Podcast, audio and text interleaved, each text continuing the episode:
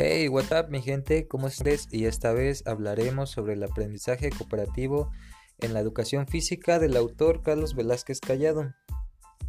El aprendizaje cooperativo es una metodología o estructura educativa basada en el trabajo en grupos pequeños, donde los alumnos trabajan en conjunto para mejorar su propio aprendizaje. El aprendizaje cooperativo es aplicable a cualquier área del conocimiento. Por consecuencia, en educación física podemos implementar esta metodología para aumentar las posibilidades de interacción e integración social, que es algo que se trabaja mucho en esta materia. Y pues lo que nosotros buscamos es que todo el grupo se lleve bien y tenga esa capacidad de relacionarse. Esto obviamente para favorecer los aprendizajes significativos que tendrán los individuos a lo largo de su vida.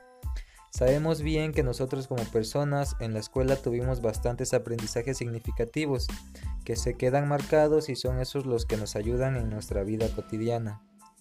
Eh, bueno, hablando en la educación física se trabaja mucho de forma competitiva. Entre más se juegue y más actividades en conjunto haya, los objetivos se alcanzan con mayor facilidad ayudándonos a que ningún niño se sienta menos por tener o no tener algún tipo de habilidad respecto al deporte o al ejercicio que se está haciendo en clase. Mm, bueno, ahora vamos a definir un poquito más el tema, un poquito más en específico. El autor define esto como el proceso de relacionarse interpersonal e intergrupal por el cual se origina un intercambio de conocimientos, percepciones, sentimientos, ideas, etc., que resultan significativos para los individuos inmersos en este proceso. Entonces podríamos decir que dos cabezas piensan mejor que una, y ustedes mi gente pues debo de pensar que así lo piensan también. Entre más personas sean, más aprendizaje hay, ya que son más las ideas con las que se pueden complementar las nuestras.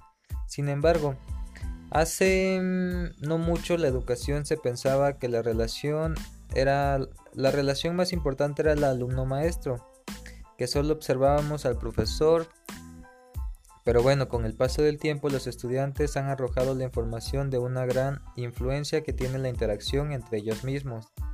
Esto, esto dentro del aula con respecto a diversas variables educativas con el rendimiento académico la creatividad, la empatía, el autoestima, etc.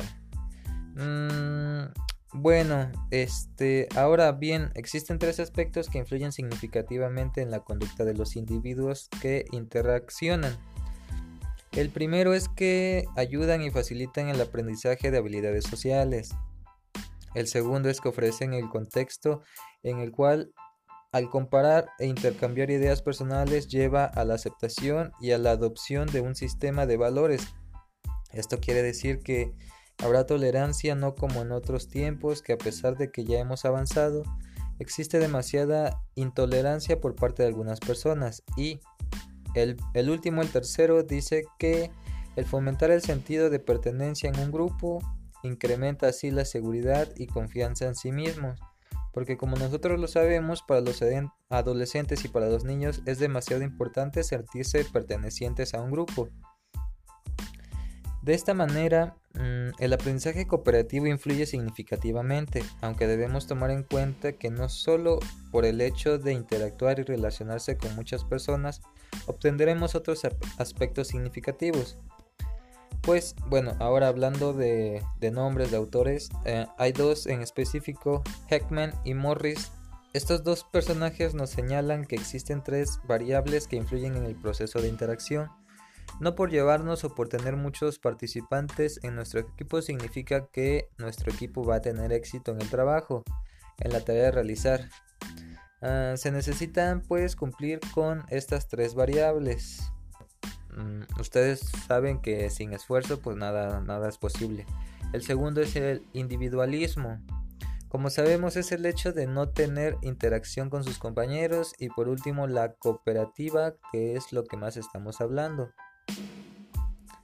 Por otro lado tenemos a dos autores que nos aportan algunas condiciones mediadoras que se deben de tomar en cuenta para trabajar la estructura cooperativa.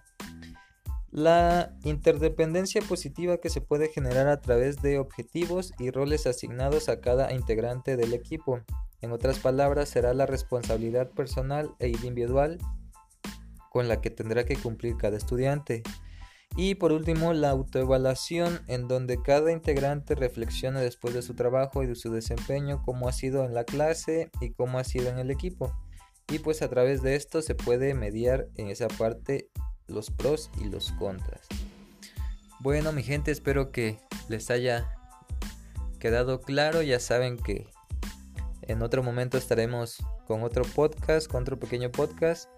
Y bueno, me despido. Hasta luego, espero que les haya gustado. Chao.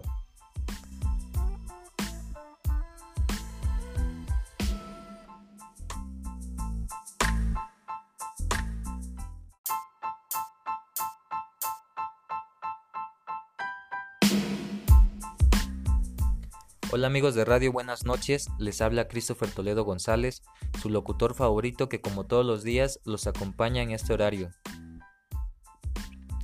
En el día de hoy les tengo un programa que les interesará mucho escuchar. Hablaremos del aprendizaje cooperativo, un tema del cual poco sabemos pero que es de mucha importancia.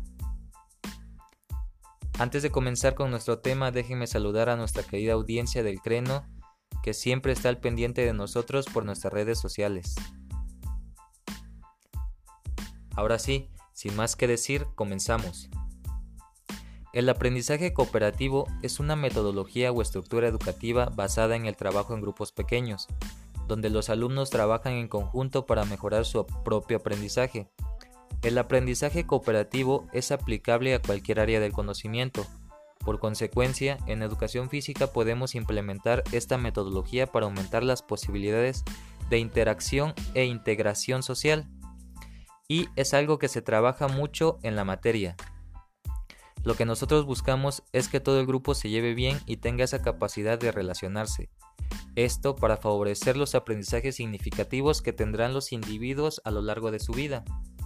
Sabemos bien que nosotros como personas en la escuela tuvimos bastantes aprendizajes significativos, que se quedan marcados y son esos que nos ayudan en nuestra vida cotidiana. En la educación física se trabaja mucho de forma competitiva. Entre más se juega y más actividades en conjunto haya, los objetivos se realizan con mayor facilidad. Ayudamos a que ningún niño se sienta menos por tener o no tener algún tipo de habilidad respecto a algún deporte o algún ejercicio que se está haciendo en clase. Mi amigo y autor Carlos Velázquez Callado define esto como el proceso de relación interpersonal intergrupal por el cual se origina un intercambio de conocimientos, percepciones, sentimientos, ideas, etc. Esto resulta significativo para los individuos inmersos en este proceso. Entonces, podríamos decir que dos cabezas piensan mejor que una, o entre más personas sean, el aprendizaje será mejor? En la educación se pensaba que la relación más importante era la del alumno-maestro, que solo debíamos observar al profesor, pero con el paso del tiempo los estudiantes han arrojado información sobre la gran influencia que tiene la interacción de los alumnos entre ellos mismos. Esto dentro del aula, con respecto a diversas variables educativas como el rendimiento académico, la creación, la empatía, el autoestima, etc. Ahora bien, existen aspectos que influyen significativamente en la conducta de los individuos. Uno de ellos ayudan y facilitan el aprendizaje de habilidades sociales. En otro caso, ofrecen un contexto en el cual, al comparar e intercambiar ideas personales, llevan a la aceptación y a la adopción de un sistema de valores. Como tercer aspecto, se fomenta el sentido de pertenencia en un grupo, incrementa así la seguridad y confianza en sí mismo.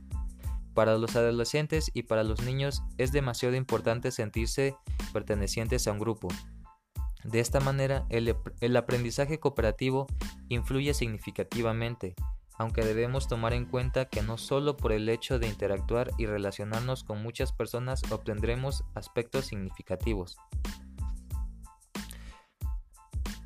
Por otro lado, tenemos que tomar tenemos que tomar en cuenta lo siguiente.